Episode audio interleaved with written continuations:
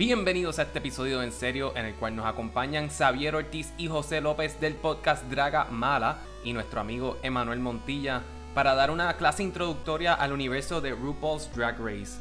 Yo creo que ha quedado bastante claro a través de la historia de este podcast que Miguel y yo somos super fans de este reality show.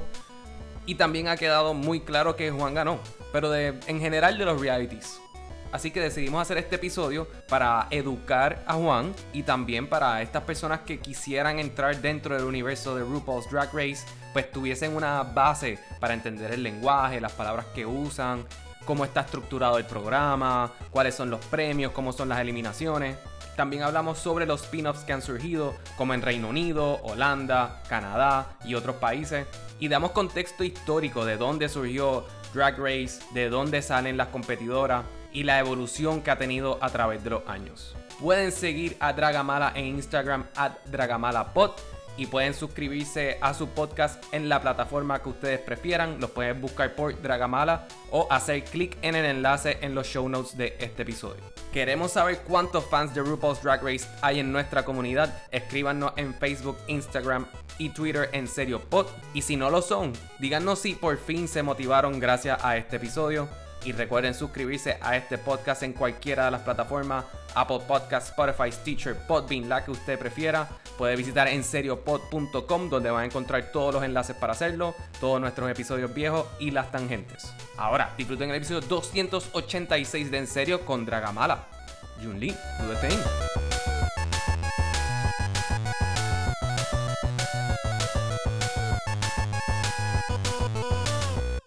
A pesar de, de todos tus intentos de que este tema nunca se toque en este podcast, Juanga, fracasaste. Ya los intentos, yo nunca, hermana mía, pero eso, eso ya estás hablando mierda porque yo nunca he hecho una campaña en contra sobre este tema. La hace fuera del micrófono. Fuera del micrófono, yo digo que pues yo no veo reality shows y ya se acabó, ya. No, así no que, así que eh, Juan, uh, sashay away, please. Mira, sé, sé lo que significa eso gracias al episodio pasado. Porque ellos empezaron a decirme, pero Juan, a Sacha güey, y yo, ¿de qué carajo ustedes hablan? Y yo pensaba que me estaban bulleando y fue que me, y yo dije, ¿esto es algo de RuPaul? Y me dicen, sí. Y yo, "Ay, coño". De la, de la gran RuPaul, la gran RuPaul. Pero, pero vamos a aprender, vamos a aprender y para eso estamos aquí. Claro que sí. Claro. que sí. Sí, Vamos a y aprender como que- decíamos, este es el mejor momento para aprender porque hay contenido los 365 días del año, contenido original, ya sea de, en Estados Unidos, en México, España, Inglaterra, Australia, Holanda. Hay como siete drag race ahora. No sé si es el mejor momento o el peor momento, porque en verdad catching up está bien difícil. Está, está, está fuerte, está jodoncita la situación, pero, Pero se puede. Pero se puede. si Se puede. realmente te gusta la situación del drag, te, te, te interesa el, el, el- lo que es la plataforma, el arte del drag, del performance, eh, está súper, está súper Yeah. y ha, y ha, ¿verdad? Ha, ha- creado que se, hayan otras, se abran otras plataformas en otros países como México, este, creo que fue... eh, En México, no, no hay un. un- no, no hay, no hay RuPaul, no hay RuPaul. Ah, bueno, no hay sí, RuPaul está. Ah, la, está más draga. la más draga, algo así era. La Ajá. más draga está en México, eh, The Switch en, En Chile, Chile. exacto. han, Espectacular. han seguido, han seguido ab- abriendo estos otros, estas otras plataformas Ujú. digitales en YouTube. So que sí, RuPaul, ¿verdad? Ha, ha- ha hecho que, que se abre esta gran puerta de lo que es el, el- el- la plataforma del, del drag, del, del- ¿verdad? De ser show en vivo y toda la cosa. So, no, nos alegra un montón. ¿Y quién es RuPaul? vamos, ¿Quién es RuPaul? Mira, RuPaul's Drag Race es un reality show que empezó hace unos 13 años atrás en un canal bien pequeño que se llama Logo TV. Este, eso, ahí estuve en ese canal pequeño que nadie casi tenía en su, en su. En su, En servicio, en su servicio de satélite o whatever. Tenías que ir, literalmente tenías que ir para Circo para ver el episodio porque no, nadie lo tenía en, ningún, en ninguna de sus plataformas. Exacto. Hasta que en Season 9 pues, hicieron el se dieron cuenta como que "Hmm, aquí, eh, aquí en allá, bueno, lo que se conoce ahora como Viacom CBS, dijeron como que aquí tenemos algo que, que se está desarrollando bien cabrón. Exacto. Vamos a ponerle un canal más mainstream como VH1, porque VH1, ¿verdad? Juan Gaya dijo que no ve reality show, pero yo soy todo lo opuesto. Yo me crié viendo Rock of Love, eh, Yeah. Flavor of Love, I Yes. Love New York, The Challenge, Real World, Road Rules, este. So, al cambiarlo a VH1, como que le cogió mainstream y obviamente tener a Lady Gaga en el primer episodio ayuda mucho. Dice como que, ok, la plataforma lleva muchos años, pero ahora realmente está en serio. O sea, ya están trayendo artistas súper famosos de pop culture que estaban creando, o que todavía crean, ¿verdad? Mucho impacto en la cultura. yo creo que hasta Ricky Martin salió en uno de los episodios, ¿verdad? Yes, yes. Salió en All Stars. Sí, salió en Oster 5 este, y hicieron una canción. Hicieron de él, una, canción de él. Que este, quedó espectacular. So, gracias, a gracias, gracias a Ivy gracias. eh, ya ha estado en otros lenguajes. Eh, so, oh, y está, ¿verdad? Para nosotros, por lo menos aquí en Puerto Rico, nosotros no nos afecta porque aquí nosotros vemos todas las películas en cualquier lenguaje con subtítulos en español o en inglés. So, eso para nosotros no fue un impedimento como lo ha sido para muchas otras personas, que es como que, ay, no, tenemos que ver el show y entonces tenemos que leer los subtítulos y nos perdemos a las queens y yo estoy aquí viendo la televisión casi visco porque estoy viendo todo lo que está pasando y, y no perdernos de nada. Y realmente está súper espectacular. Yo escucho, yo escucho mucho a Miguel, Alejandro y a otras amistades de nosotros hablando de estos programas todo el tiempo. Este, como si no va a pasar más nada en el mundo. Y, y, los veo hablando como que con mucho veneno cuando no le gusta a alguien. Y es como, ¿cómo es posible que está ganado? Por favor, eso estaba comprado. Si la otra estaba bailando bien cabrón, mira qué perra. Y están todo el tiempo con los deditos así, dándole para arriba y para abajo, para arriba pues yo no diría veneno, yo diría pasión. Yo diría que es pasión. No diría veneno. A lo que iba es, es como que esa misma pasión como ellos hablan y ustedes aparentemente están hablando ahora mismo, se ve dentro de, de, los shows, como que hay mucha pelea, muchas líneas entre una participante y la otra. Bueno, en tiempos recientes, por ejemplo, eh, eh, por lo menos, perdóname Miguel, ¿te ibas a comentar algo? No, no, no, no, no está bien. Por ejemplo, es bien expresivo.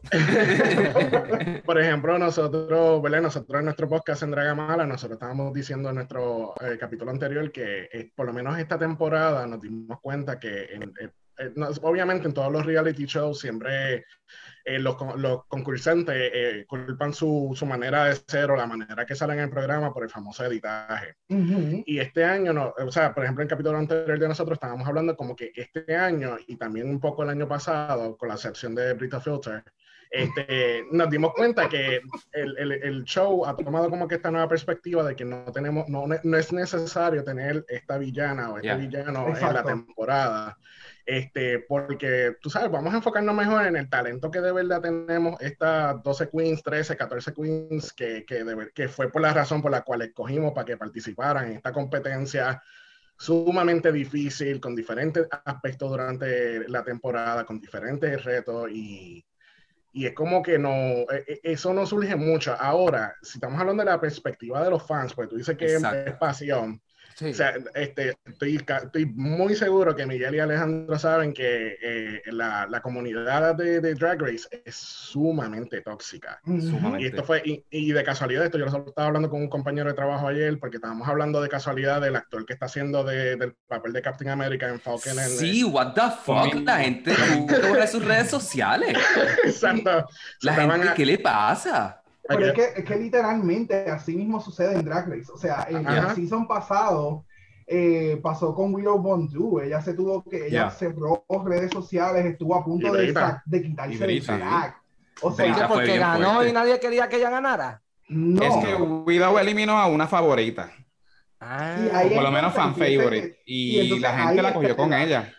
y Willow es talentosísima. Si vamos a dar un ejemplo de tóxico, vamos a hablar del ejemplo de Valentina. Yes. Mira, este Juanga, en, en Season 9, esta Queen que tenía, ella era una de las frontrunners, claramente, este, pasó este lip sync, obviamente aquellos que no sepan, en RuPaul para determinar quién se va de la competencia, hacen este lip sync for your life, que yo creo que es una de las razones por la cual Drag Race se ha ido, es tan popular, porque estamos, es como que eh, tienes esta expectativa, tienes a, a, estas dos queens y es como que, ok, ¿cuál va a ser la canción? Dame una canción buena.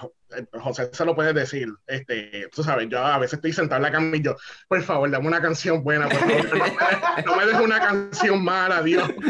Ay, es que José jode el lip sync, una canción mala jode el lip sync. Yo la pago si la canción es mala, honestamente. O lo brinco, le doy fast forward. Este, que así que en hay un momento en el Season 9, spoiler alert, que tenemos a una frontrunner que se llama Valentina y ella, tiene una fanática cabrona, una, una, cosa brutal. empieza el lip sync y ella tiene una mascarilla puesta y empieza el lip sync y la canción está corriendo, pero algo bien clave en un lip sync los jueces te tienen que ver tus labios. Exacto. ¿Cómo yo voy a saber que tú te sabes la letra de la canción con unos movimientos y moviendo la cara? Yo no voy a saber un carajo. Exacto. Te tienes que quitar la mascarilla para yo ver tus labios. Y cuando se quita la mascarilla, resulta conteste that she doesn't know the words. Obviamente, eso quedó claramente en una eliminación contra ella. Y la fanaticada atacó a la que ganó, a la que no ganó, la que estuvo por ahí, la que estaba atrás eh, disfrutándose el show, a la que estaba en el baño, y fue como que algo bien, bien fuerte. Incluso en la, en la reunión lo, lo, lo, trajeron a tema, como que mira, tú no haces nada por, por decirle a tus fans que tienen que parar, como enviarle death threats, eh, insultando a, lo, a los Pero fans. ¡Qué fuerte! Yes, yes. Es ese nivel, es ese nivel de absurdo, es ese nivel de, de, de fanatismo que lamentablemente existe en todo, ¿verdad? En todos los círculos y existe en, en, como ustedes mencionaron ahorita, o sea, ahora mismo con lo de Captain America. sí, es Toxic. Algo, algo, que tú nunca pensarías. o sea, ¿quién, ¿quién, va a pensar que un, un, ¿cómo se dice? Un personaje que ya está escrito, o sea, eso ya está escrito, esto no es nuevo, el personaje así, y como quiera vas a hacer, vas a tirar, empezar a tirar hate a la persona, al actor. Está fuerte, está fuerte. So, ok, ustedes, ustedes me hablan de lip sync y eso es como que esto es parte de competencias, como que pasan competencias de baile, otras de lip sync, otras de como que, que ¿cómo es esto? No, no entiendo, porque ¿y qué tú ganas? Al final, cuando tú ganas, ¿qué tú ganas? bueno, ¿Cómo fue si ganas el lip sync como tal? Tú dices. Si ganas, si, si tú ganas la competencia. lo que pasa, lo que pasa es que Drag Race, eh, me gusta mucho el concepto del lip sync porque en Drag Race te da esta última oportunidad para tocarte la competencia que muchos shows no hacen. Ok. Por ejemplo, hemos hablado también mucho en nuestro podcast que, que yo, again, yo soy un reality show junkie y a mí mm. me gusta mucho Top Chef. Y aquellos que han visto Top Chef, Top Chef tiene un web series que se llama Last Chance Kitchen, donde el chef eliminado va para otra competencia y dentro de media hora tú tienes que preparar un plato relacionado a la razón por la cual te eliminaron. So, es algo, Es algo bien improvisado en cuestión de, de, de, de, eliminación a la competencia como tal.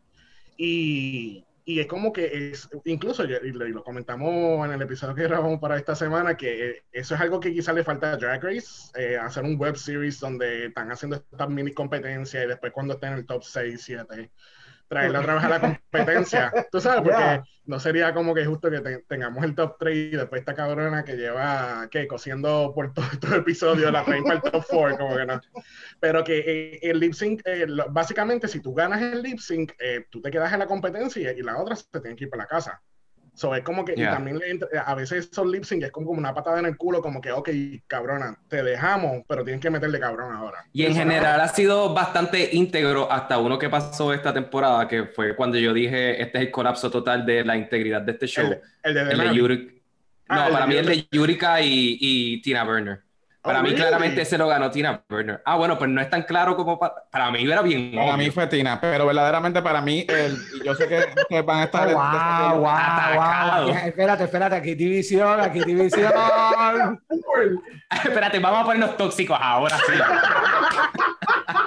¿Cómo tú te atreves a decir que tú eres un atrevido? Atrevido.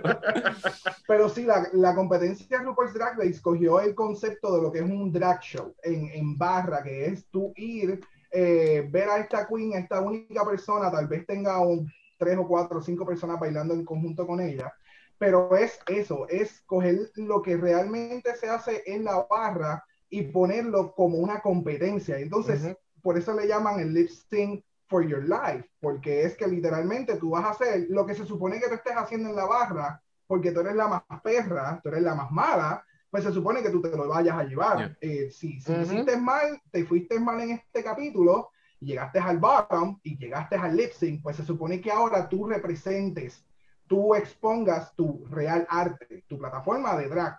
Lo que tú haces a día a día. Exactamente, y fácilmente tú te lleves a la otra queen. Y pues lamentablemente hemos estado dándonos cuenta que la Queen puede ser extremadamente perra, pero no saben hacer lip sync.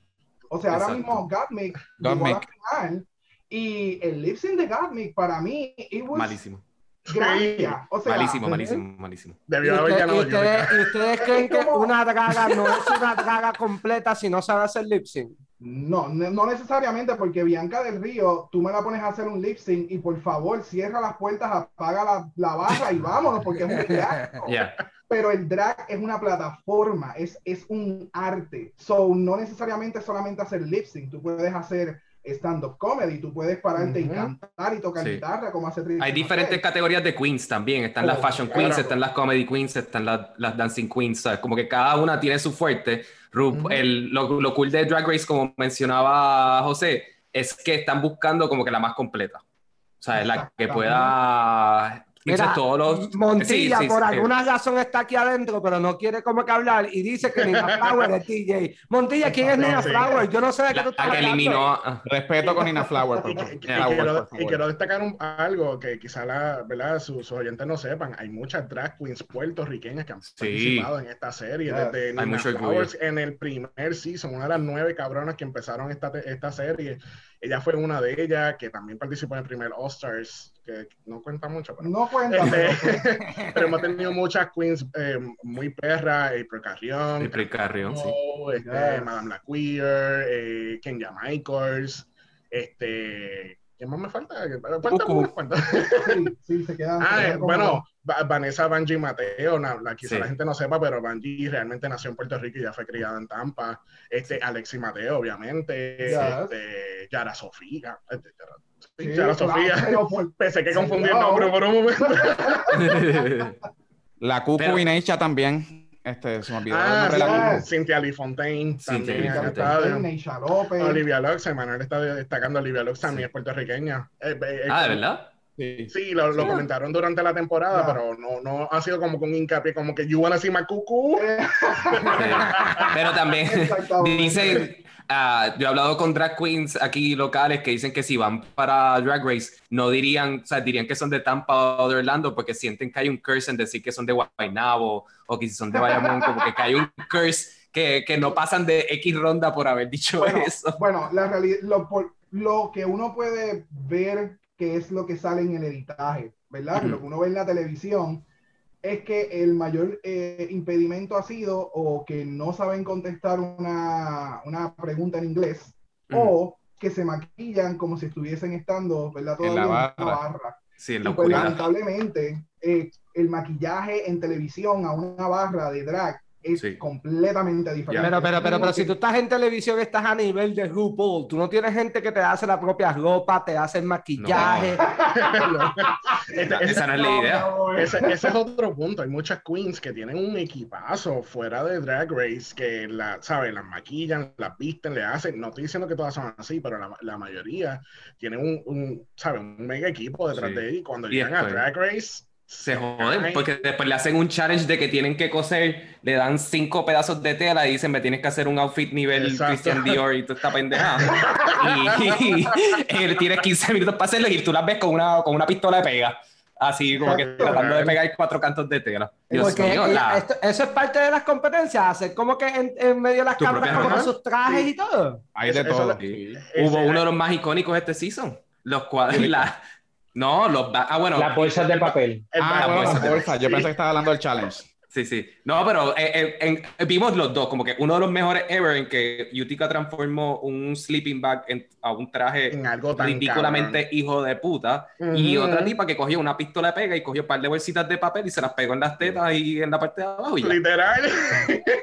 y ganó el lip sync. Vamos a ganó el lip sync con la, con la cayéndose, rompiéndose. Un popular opinion, un popular opinión. Yo simplemente yo hubiese salido con esas bolsas y le digo, ok, gracias, arranca y vete, no tiene ni siquiera intento de elipsis. Sí. I'm sorry. Eso yo lo hubiese hecho, sí. Pero, eso es lo importante, pero eso es lo importante, mira qué feo, porque eso es lo importante de mirar más allá de lo que uno ve en el físico. Hay veces que uno puede darle tiempo para conocer Jesús María José. Eso es una enseñanza de vida, gracias a RuPaul Drag Race. Pero sí, básicamente, o sea, RuPaul, eh, ya hablamos de lo que sería eh, los lip sync, que es de la forma que eliminan las queens. En otros eh, como por ejemplo en el All Stars, pues es diferente. En el All Stars ellos cambiaron el concepto de eliminación. El concepto de eliminación es que en vez de haber dos bottoms, hay dos personas que llegan, ¿verdad? A, bueno, dos tops en el último season. Es que han cambiado tanto el concepto en All Stars, porque ellos, no, ellos parece que no encuentran la fórmula correcta para los sí. Exactamente. Pero normalmente... Por el hate de la gente también. Sí, y normalmente, este, eh, para aquellos que no sepan, el Lip Sync for Your Life es el concepto normal y regular de una temporada. En All Stars, en, empezando el Season 2, empezaron a hacer un Lip Sync for Your Legacy, donde entonces eh, quien gana el Lip Sync no solamente tiene el poder para eliminar a una de las queens que, están, que fueron una de las peores en, esa semana, sino también le, le dan 10 mil dólares cash on top of it. ¿Sabes? Que aunque tú, aunque tú no ganes la competencia y los 100 mil dólares, tú te puedes ir fácilmente con 20, 30 mil dólares, como hizo Shea Coulee en, la temporada anterior de All-Stars.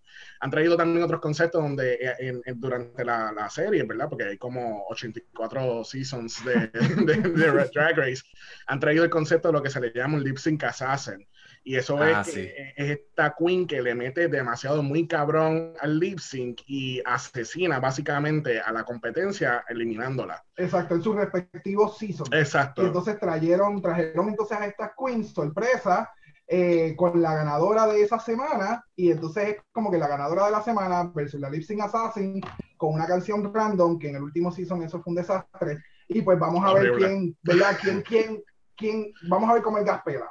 Y entonces, si la Queen gana, pues se gana a los chavos, que también eran 10 mil dólares, ¿verdad? no, no, la Queen, si, era la, si la Lip Sync Assassin ganaba, era la votación popular de las otras queens, pero Exacto. la Assassin era gracias por participar. Exacto. la Lip Sync Assassin no, sí, ellas, fueron invitadas, ellas solamente están cumpliendo con un contrato. Cuando dice la, la, otra Queen. Eh, la Queen del Season. Sí, sí, la Season gana 10 mil dólares, correcto.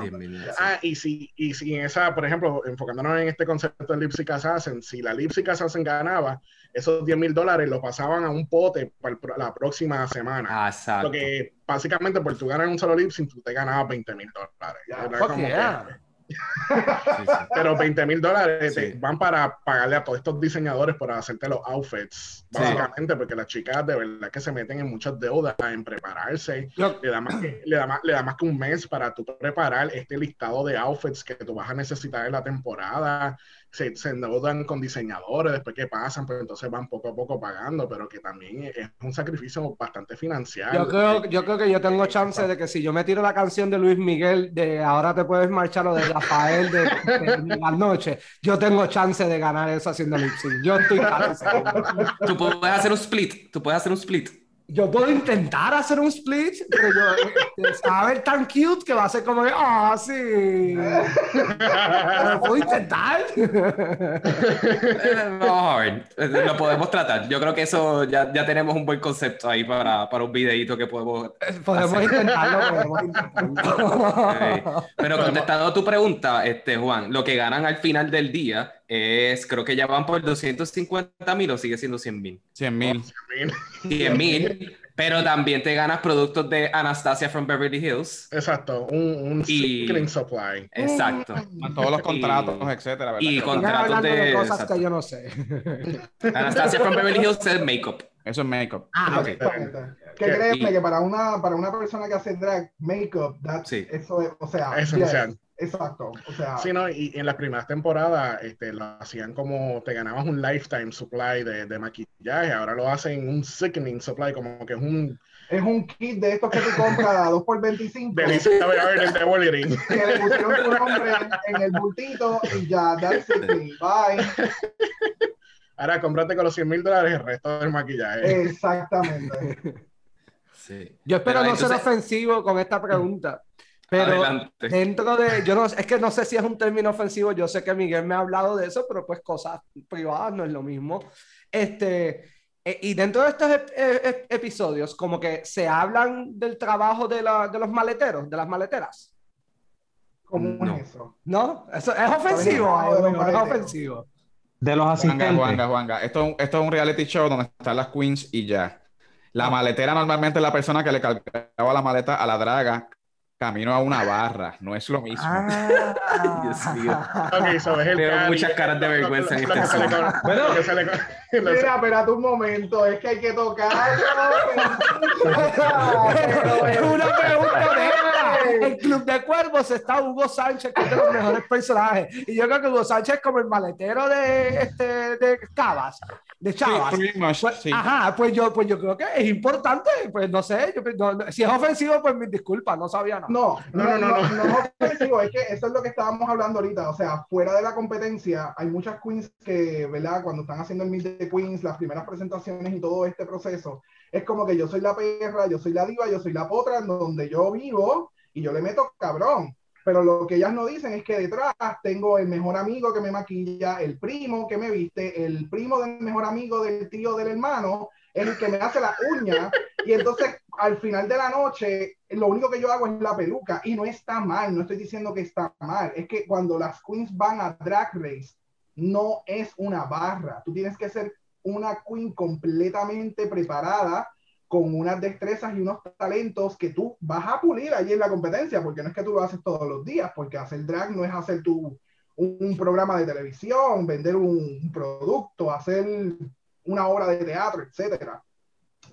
Pero eso es lo que las queens no entienden, entonces se llevan eso muy a pecho cuando pierden o cuando van mal en una competencia o en un challenge. Eh, y entonces esa es la parte que la gente no entiende. Es como que tú puedes ser fuera de, de, de la competencia la durísima, porque tienes un equipo, tienes, tienes los maleteros, tienes, o sea, el team completo, tienes el lobby, pero en la competencia, si no, si no eres all around, no, no vas a, no, a menos que no digas como que, ok, tengo que meterle bien duro, eh, no vas a llegar incluso, incluso hablando un poquito más de los retos, este, a través de la, de la serie y todas las versiones internacionales, tú sabes, hay muchos retos completamente diferentes y cosas que quizás las queens no hacen un día a día, tienen challenges de actuación, tienen challenges de, de un ball episode, un ball episode para aquellos que no sepan, eh, tienes esta categoría, por ejemplo, como el ejemplo de esta temporada fue The Bag Ball, y tú tenías que traer eh, tres looks diferentes, bueno, dos looks diferentes y crear el tercero nada más de bolsos, bolsas, cualquier cosa que tenga que ver con bolsas que ellos le traen, básicamente hacer un traje de mierda, de basura, de nada, porque es que no, no hay más nada. En, en, la versión de Canadá hicieron una versión de, de reciclaje donde un, un, grupo tenía que hacer eh, cosas de, en plástico, otros en metales, el otro fue en papel, este, y todos son looks, todos los looks que integraban era de su elemento. O es, para que más o menos tengan una idea de lo loco que pudiese ser Drag Race. Y, eh, es como eh, si aquellas personas que hayan visto Project Runway, que hacen estos challenges súper extraños a veces con unos materiales que tú dices, pero si tú le pones a una persona, se, se, va a cortar, va a pasarle algo. Ok, pues RuPaul dice, ¿Tú sabes qué? Mis queens que no saben un carajo de cómo coser, yo creo que pudiesen hacer esas pendejas. Así que esos twists and turns es lo que tiene siempre RuPaul's Drag Race, específicamente el, los seasons de Estados Unidos. Sí. y hay staples también. Hay, hay, hay episodios que ya uno sabe que van a suceder, que por ejemplo el Snatch Game. Sí, oh, el, icónico, el, icónico, Snatch Game, que es un, es un reto de improvisación tiene que coger un papel, tiene que coger una celebridad, esto, ¿verdad? Eh, yo, siempre doy esta explicación de cada vez que viene el episodio, pero Snatch Game es un spoof del juego Match Game de los, de los 70, donde venían estos, maybe B-list, C-list celebrities a, jugar, tienen que llenar un blanco y la gente que están participando tienen que macharla. Pero el concepto de Snatch Game es que tú tienes que hacer reír a la gente, específicamente RuPaul, porque RuPaul está ahí como la, la, anfitriona del Snatch Game. Y tú tienes que hacerle reír y, improvisar y mantenerte en personaje en todo momento, porque al momento que te caiga, ¿sabes? Vamos a hablar de Kenya Michaels haciendo de Beyoncé. Hay niveles, hay niveles para escoger quiénes ganaron. O RuPaul tiene un poder autoritario de que se puede ir por encima de cualquier decisión y decir, no, tú no me gusta. Sachaya, güey, Sachaya, güey. Mira, poder autoritario. Poder autoritario. Sí definitivamente. Sí, porque ella siempre dice como que le dice a las queens como que consulté con los jueces, pero al fin y al cabo yo tengo el poder porque yo soy la cabrona que mando aquí y mi nombre está en el programa. Exacto. Así que no te gusta la, la, el resultado, pues no sé qué decirte, mi amor. En esa línea, y juntando un poco eso con la otra pregunta que Juan había hecho de, de los maleteros, eh, o sea, cada una llega con un set de herramientas, pero obviamente no todas con el mismo nivel en cada destreza. Por ejemplo, hay algunas que se han destacado brutalmente en cuestión de make-up, hay otras que se han destacado brutalmente en cuestiones de traje. ¿Qué ocurre? Algunas de ellas empiezan su carrera como drag race y a la misma vez son asistentes, perdóname, como drag, y a la misma vez son asistentes de otras drags y terminan su carrera como así, o sea, continúan su, su, carrera como asistentes y no necesariamente como drags. Y en esa línea, pues no sé, es una cuestión de muchas veces de lo que RuPaul ve en cada una, porque por ejemplo, hay en casi todas las temporadas pasa que hay una o dos que tú simplemente no te explicas por qué ella está llegando tan lejos. Andy. Y es una cosa que tú dices, es que no es el nivel, es que y hay algo que RuPaul ciertamente está viendo que no veo yo, no ve Ujú. tú, no ve nadie, no ve ni los anunciantes, no ve Y nadie. todavía no lo vemos en algunos casos. Candy. Ni siquiera llegan al top 4 y no sabemos cómo llegaron. Mira, mira, mira, eh, Montilla, Montilla, perdón que te interrumpa. Miguel, ¿quién demonios es Candy? Que lo has repetido como cuatro veces. Candy es una contestant de este season. Que tiene una personalidad explosiva y ella es puro reality eh, gold, porque la personalidad ella está bien por encima, Espectacular, sí. sí. pero está bien. Pero no tiene talento, no tiene demás. talento. No, no, no, no, no, no estoy diciendo que no tenga talento, pero no se ha logrado talento. desempeñar bien en la gran mayoría de los episodios. Exacto. Porque Eh, eh, los, los- los- los episodios en que ella hay- tiene que demostrar la cuestión del performance o actuación y qué sé yo qué, lo ha hecho relativamente bien. Este, bien, pero todo lo demás, Ok, ya sabemos quién es Candy, ya sabemos por qué Miguel odia a Candy. Este, Y es Candy Muse, by the way, porque hay otras Candy hay muchas Candy, pero estoy hablando de Candy Muse. Correcto. Y también la otra cosa es que como ellas vienen de, Candy Muse en el caso de ella viene de New York, hay un tema específico con las drags que vienen de New York, porque como el mercado en New York, o sea, el drag scene es tan variado y hay, o sea, hay tanta competencia, pues realmente las drag queens de New York son buenas, pero no necesariamente por ser de New York son las mejores. Yeah. Y ellas llegan a cada temporada, olvídate, ya yo tengo esto leído, y en algunas ocasiones sí, pero en otras ocasiones son unos boquetes bien, bien fuertes porque no viven para las expectativas. punto. Exacto. las expectativas que ellas mismas se ponen, y eso es lo más cabrón de todo. O sea, en Ya. los, los- los peores momentos de Drag Race han sido porque la Queen tiene una expectativa de que ella no quiere defraudar a su gente, no se quiere defraudar a ella, porque ella es súper Yeah. perra y mala fuera de la competencia. Y en la competencia fue un desastre esa- ese día. Y es como que, mano, ¿sabes? No, no todos los días van a ser buenos. Ujú. But it happens. Exacto. Y da la casualidad que ese día, que no fue tu mejor día, eh, hiciste el peor challenge, tuviste el peor runway y no hiciste el mejor lip sync y pues te vamos a eliminar. Exactamente. y pues hay otras queens como están, ¿verdad? Ahora conversando, Candy. eh, Candy para mí no es la mejor queen para el show, sí para hacer shows en barra. Estoy loco por ir a una barra, No, ¿verdad? una barra Yes. full, full, Estoy full. loco por ir. Pero quiero que este, pero siento, eh, para mí, ¿verdad? Esto es como que muy inside, pero para mí, eh, ella la eliminaron cuando la eliminaron la primera vez. O sea, en Yes. ese double save, para mí, yo, Y quizá, y quizá antes, ella ya debió estar eliminada desde antes. Desde el primer que salió con un hueco en la parte de atrás porque no le pegó la cola. Sí, sí, sí. Ah. ¿Qué, qué número, ¿Qué número Candy es esta? Este- Es la misma. Es la, Ah, es la misma, ok. Sí, sí, sí. es el mismo dulce. Es el mismo dulce. Sour Patch. Sour Patch. She said it. She se queda muy sour. Pues ahí está. That's true, that's true, that's true. Sí, sí. Pero Juan, eh, creo que otra cosa importante para tocar eh, es lo internacional que es ahora. Por ejemplo, creo que yo diría que en segundo lugar estaría el de UK. No sé si creo que el de Canadá no lo he visto, pero me dicen que el de Canadá es espectacular. Sí, Este, el, el de, el de- el de Canadá está, está interesante. Este, bueno. No diría que es, que es malo, porque no es malo. Eh, es muy bueno. La ganadora que terminó de esa temporada es súper buena. Pero ahí yo, ahí yo voy a decir algo, perdón, un paréntesis, pero no debió ganar, alert. la que debió haber ganado la que llegó segunda, discúlpenme.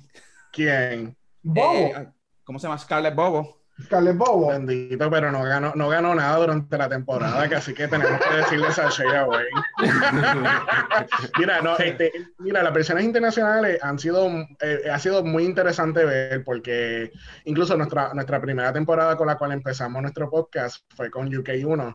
Era la primera vez que teníamos a RuPaul y Michelle. Michelle Visage es una de las jueces ancla de, de, la, de la serie regular y de All Stars.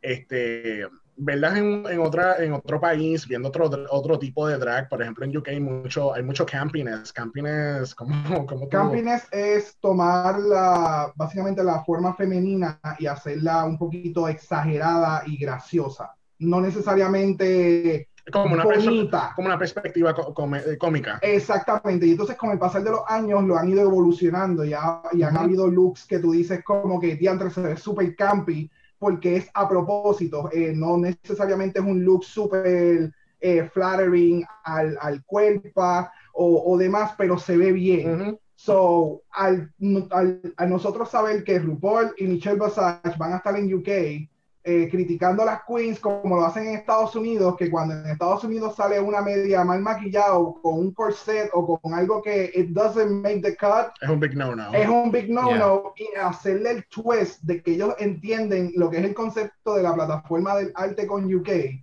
no aplicarlo en Estados Unidos en muchas ocasiones es como, Ok, Hmm. ustedes sí están haciendo un reality show.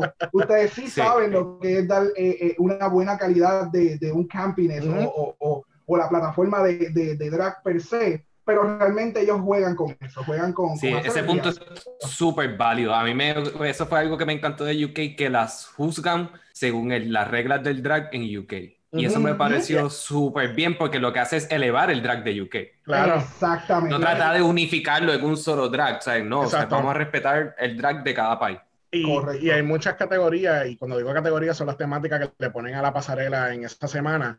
Hay muchas categorías que hacen en UK y que tú jamás verías en la versión americana porque no, Yeah. no- como que no mezcla. No, exacto, no, no, No, no, cae. no cae, porque no va como que con el tipo de, de drag que hacen en, el- en los Estados Unidos, lo mismo, ¿verdad? Quizás Canadá es ma- un poco más similar al de, el de Estados Unidos. Pero tuvieron Este- sus challenges. Siempre en cada season tienen un challenge que es bien particular en el Ujú. país donde están. Por ejemplo, en Ya. Canadá hicieron un challenge que era de actuación, que tomaron videos de cosas que pasaron en la historia de Canadá. Ajá. Y eran videos que eran eh, constantemente en la televisión corriendo de cómo entraron Son eh, como los esclavos, son- etcétera. Sí, son como datos históricos que eh, hacen. datos históricos. que ese es hace, lo importante. eh, estoy tratando de acordarme el nombre como tal de eso, pero son como unos datos, datos históricos que hace, que presentan en Canadá en, en la vida real y pues hicieron un, un spoof sobre eso. Ujú. Tú sabes, mostrándole al mundo como que el- el- también eh, mostrarle el, el heritage, la cultura el canadiense. her story, lo que le llaman el her story. Exacto. Eso es bien importante que la- Yeah. la- el, el show trae en cada una de Ujú. sus seasons. Eh, es conocimiento, es datos de pop culture, datos de cuándo comenzó la lucha de, de- tanto de trans, drag, gays, etcétera, en la historia, que no se presenta en la televisión y RuPaul's Drag Race, pues lo ha traído poco a poco, en cada season traen algo más, eh, te traen música que ha sido icónica durante todos los años, desde... Bueno, y, y el 1980. cambio de lenguaje, tú sabes, esto todo empezó Yes. con Gmail y entonces después, o sea, ya son palabras que no se utilizan, Sí, como que, que claro. también es un show muy consciente sobre los cambios que están habiendo sociales dentro de la misma comunidad, en cómo se expresan uno Ujú. del otro y, Yes. y- y todo eso. Ya no dicen Make the best woman win tampoco. Exacto. O sea, Ujú. eso eh, Sí, es, no, es ah. interesante verlo. Hay, hay, un, hay un país específico donde si tú eres draga, tú dices, ahí es que quiero llegar yo o algún estado de Estados Unidos. Como que, que ustedes digan, este es el goal y tú llegaste ahí, ya lo hiciste. Bueno, Hola. quizá, quizá unos años atrás, eh, eh, no sé, como que eh, quizá unos años atrás yo diría como que cierta ciudad, por ejemplo, basándonos en Estados Unidos, como que lo que estábamos hablando de Nueva York, como que si tú eres de Nueva York, pues tú sabes. Estás tú trabajando ya- 24/7. eh, tú tú, ah, pues tú, tú eres de Nueva York, ah, pues tú, tu Ujú. drag es bien, es bien eh, ¿sabes? Es a otro nivel, si eres de Los Ángeles, eh, tú estás a otro nivel. Y en tiempos recientes, Chicago ha sido una de las ciudades que se ha, se ha desarrollado mucho en cuestión del drag. Este, hemos tenido ganadoras de Colorado, por ejemplo, eh, Ivy Ollie, es una, es una queen bien única y que viene de, tú ¿sabes? Que viene de, de Colorado, aunque no, no, es- no es muy conocido por su, por su escena de drag. Ujú. Este, tenemos una queen esta temporada que es de Arkansas originalmente, tú sabes, una queen de Alaska que es de Nali, que, que también es de Chicago. Este, así que yo creo que, que, esa contestación es como que realmente, no es como que irrelevante, pero como que, no, como que la contestación sería muy amplia, como que tú tendrías es que va a depender el tipo de plataforma que tú desees utilizar. en teoría, tú puedes, tú puedes como que tener una carrera de gagas exitosa, no en un solo lugar. Ya, ya he llegado a un nivel que se, como que se ha globalizado o se ha estatalizado por ser Estado, no sé. Este, sí, una palabra inventada. Lo que pasa es que obviamente en estas ciudades como Chicago, Nueva York, Los Ángeles, Atlanta, tú, pues obviamente tú, tienes, tú tienes, diferentes eh, eh, espacios para tú poder presentar tu drag, al contrario de quizá una queen que está en the middle of nowhere y no tiene ninguna barra y la barra más cercana le queda tanta distancia, pues tú sabes, algo diferente al igual que, que hay muchas queens que, no hacen performance y bueno, en UK, los chicos saben, en UK Season 1, la, la primera queen que, que no, no, eh, la segunda queen, Scary Cat, eh, ¿sabe? Este chamaquito de 19 años que jamás había hecho un performance en su vida y su primer performance llegó a ser el lip sync for your life en, en, la tarima y fue eliminada. también. ¿Quién? Scary Cat, él era straight. Yes yo, bueno, no sé si era. Yo, él no decía, no, él tenía no decía novia, tenía novia. Exacto, exacto, es verdad, él decía que tenía novia, perdón. Y muchas veces tú me has dicho a mí que tener novia no es sinónimo de ser straight. No, también. Ah, eso es muy cierto. Eso es muy cierto. Es cierto. Me, me encanta el call out. Mira, quería decir algo. Lo que está diciendo Xavier es bien importante. La comunidad drag, obviamente como comunidad, depende mucho del, del lugar donde está.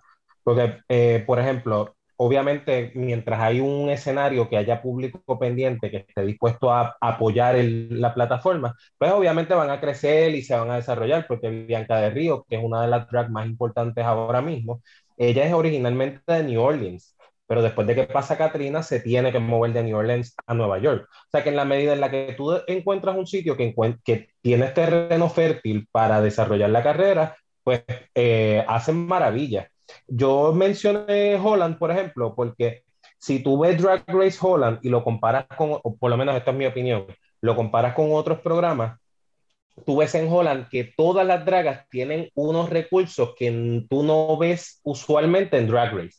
Porque sí tú ves que algunas tienen recursos, otras no tanto, pero en Holland todas tú las veías con unos trajes espectaculares que se, se veía, o sea, se veía que, que tenían recursos, que tenían dinero para invertir en su drag. Pero si obviamente no tienen esa plataforma de esa forma, y estamos hablando de Holanda, que es bastante abierto y liberal con todos estos temas, pues obviamente se desarrolla bien. Claro, eh, hay, hay, versiones internacionales, por ejemplo, eh, hay una versión de Tailandia, dos temporadas, el cual pues honestamente nosotros no, hemos visto, este, y está la versión de Holland, que es un lenguaje completamente diferente, que tú sabes, te tienen que dejar llevar por los captions, y hay ciertas cosas que, que ¿verdad? Irónicamente, gets lost in translation, porque hay muchas cosas que, que mencionan en, en, la en, en, ¿verdad? en los episodios durante la temporada que quizás pues no, no lo puedes entender completamente, nos dimos cuenta mucho que dije un disparate, ¿verdad? nos, dimos, nos, dimos, cuenta que, que con Holland eh, el, el, humor era bien sumamente seco. Es seco. Eh, Entonces para ellos era como que super, ah, super, oh, ese super cabrón. Mejor chiste del y mundo. Y nosotros acá con los poquí. Y yo, okay. okay, that was funny. Pero haciendo hincapié a lo que dice Emanuel, este, algo, algo diferente que nos enteramos eh, cubriendo Holland era que las chicas cuando van a participar en estas otras versiones de, de Drag Race, ellas están permitidas llevar una X cantidad de maletas. No es que te puedes llevar todas las 20 maletas del mundo, porque Exacto. se lo limitan creo que como 4 o 5 maletas como mucho. Y en el caso de Holland, como Holland es ¿verdad? relativamente pequeño, eh, todas las queens eran como que de un mismo sector y supuestamente, según lo que hemos, hemos, eh, hemos entendido, tenían que la producción estaba yendo a casa por casa a recoger los outfits para entonces tenerlo allá en, en, en, la en el estudio. Por eso es que hay un look icónico con, con la, esta drag queen Jean que ya tenía, que era bien Marie Antoinette y cuando ella, ella o sea, es un, un hoop skirt eh, con rueda que cuando lo abre tiene bizcochitos por dentro. Parecía un Eh, literal, como un Ya. Pocket. So que cuando nosotros nos enteramos de esto, y ah, pues claro, pues porque cómo carajo, cómo carajo, tú, Tú haber todo, mandado por UPS para que le llegara al estudio. es una caja súper espectacular, pero, pero sí, o sea, eso que menciona Xavier, en, en Holland eh, los looks pudieron haberlos llevado a otro nivel, por eso mismo, porque Exacto. los buscaban en un carro. So, Cedar Jean, tú lo viste en ese momento con, con ese outfit Polly Pocket. Hubo otro momento que tuvo un coche y el coche le botó agua hacia la cara. O sea, Ah, hay sí. tantos diablo. elementos Ujú. dentro de Holland de la oportunidad por la cual fue que llegaron al estudio las cosas que pues habilitaron otra, otro, otro nivel, otro arte, ¿me entiendes? So, es solamente pensar es como que, ok, si ellos lo pudieron hacer, ¿cómo quedaría el de Estados Unidos si las queens pudieran traer las cosas con tiempo? Exacto. Pudiesen llevar al, al stage unos looks y unas Fuera cosas. este Pero, pero ustedes no creen que parte de la competencia es esa, como que ver como que cuán rápido tú puedes hacer eso, si tienes la capacidad para hacerlo. Claro, Claro. claro, es lo que estábamos mencionando ahorita. O sea, en el mismo challenge eh, de este pasado season, Yurika hizo un traje out of the, Sleeping the bags. sleeping bags, que aquello tenía un hoodie, aquello tenía un train, aquello tenía eh, construcción, aquello, o sea, cuando tú ves eso, el maquillaje que ella se hizo, o sea, todo el conjunto fue espectacular. Y de momento, tres queens más abajo, ve a una que tiene un maquillaje espectacular, pero entonces tiene un corset, es como decirte, por ponerte un traje baño de una pieza y encima del traje de baño cogiste de estas bolsitas chiquitas donde lo que tú metes es este, un Kit Kat con el papelito, pues cogiste seis bolsas, diez bolsitas de esas cerradas porque ni las abrió ni las picó para rellenar, cerradas, nuevas, y se las pegó y salió Y se la acabaron, y se la acabaron y no pudo cubrir el corset completo. ¿Me Pero entiendes? ustedes no, ustedes no creen que, que RuPaul prefiere que eso sea así para que RuPaul sea como que la más perra que se ve de todas dentro de esa cámara. Claro, siempre lo hemos criticado y siempre Ujú. lo hemos dicho y siempre hemos, me- incluso hace poco estábamos men- mencionando que a RuPaul le han ido mejorando y han ido elevando su, su Mm, drag, su- porque sí. en este, en este Sí. último season hay unas queens, incluyendo también en el de UK2, que, mano, o sea, tienen 21 años y la queen se ve espectacular y ella está haciendo todo behind the scenes en menos de yo no sé cuántas horas y RuPaul tiene un equipo que se encarga solamente de la peluca, solamente del maquillaje, tiene a un diseñador que le envía los trajes, ¿me entiendes? ¿Sabes? Ajá. Es, tienen que elevar Si al- alguien, a- si a alguien tiene maleteros de verdad, se llama RuPaul. Tiene un Oh, código. Sí, sí, sí. Yes, Y hay que- definitivamente. Y hay que destacar que eh, RuPaul's Drag Race también parte de lo que, ah, porque ha llegado a mainstream y ha llegado al punto que está, es porque ha ganado muchos Emmys. Aquellos que no sepan, Emmys son los premios a la excelencia de televisión en los Estados. Unidos. Y incluso RuPaul ha ganado ya cinco o seis veces corrida el, el mejor Eso. anfitrión de un reality show o competition. Y el show ha ganado ya tres veces corrida. Y estamos hablando que es una, eh, este, esta competencia, que es que sepan de reality, o sea, están, están siendo nominados contra gente como The Amazing Race. The Amazing Race es una Sí. competencia, literalmente una carrera alrededor del mundo, donde la- estas parejas tienen que hacer challenges relacionados a la cultura del país donde están. Ujú. Y que tú tengas un show de drag queens, a, a- a- ¿sabes? compitiendo con una con, con ¿verdad? Valga la redundancia, con esta competencia que es alrededor del mundo literalmente y que gane, eso es bien icónico. Entonces, Yeah. y todo este, eh, todos los maleteros, como dice Juanga, este, han ganado sus propios premios en sus categorías, en sus respectivas categorías, porque incluso la quien maquilla a, a RuPaul es una, eh, Actualmente. una, una ex concursante de la, Sí. tem- la segunda temporada, la, la Forever Runner-Up eh, Raven, Sí, sí. este, eh, Robada dos veces. robada Yes. dos veces, correcto. Tres Y- veces. Pero, Pero porque le ganó Pork Chop en el, en el Snatch Game. Mira, yo tengo una pregunta y esto pues, es bien curioso para ya ir terminando con esto. Es como que, ¿qué relación tiene que la gente se disfruta más los shows de draga bronchando? ¿Ustedes no se han dado cuenta de eso? porque hay comida. Bueno, realmente, Ay, un cojón de mimosa. realmente no es que la gente se disfruta más el brunch con draga, es que Se disfrutan más las dragas con el brunch. Mm, Exactamente, o sea, Mm. es, es- es- es de parte y parte, o sea, no es lo mismo tú ir a comer a un sitio y estar hablando con el corillo que de momento se acabaron los temas, a tú tener el mismo lugar, la misma comida y una drag show. O sea, y, y, y que te, a veces son de comedia o a veces simplemente es la empiezan a cantar y todos me miran, me miran, me miran. O sea, es, es todo ese vibe en un momento que tú conscientemente tú dices como que, ok, estamos chill, hoy no es que nos vamos a parar de la mesa y nos vamos a ir a bailar y de aquí entonces todo el día y hasta la noche, no, no, no, esto es un ratito, vamos a emborracharnos otra vez como anoche, vamos a hablar, vamos a repartir, exactamente, vamos a comer huevos, revoltillo, pancake, tú sabes, es, es esa combinación, yo creo que es, es continuar, es una extensión del party de anoche, pero más light hoy. Ay, Dios. Ah, y yo entiendo Yo pues. que me estoy acostando a las 9 de la noche, yo no puedo hacer eso.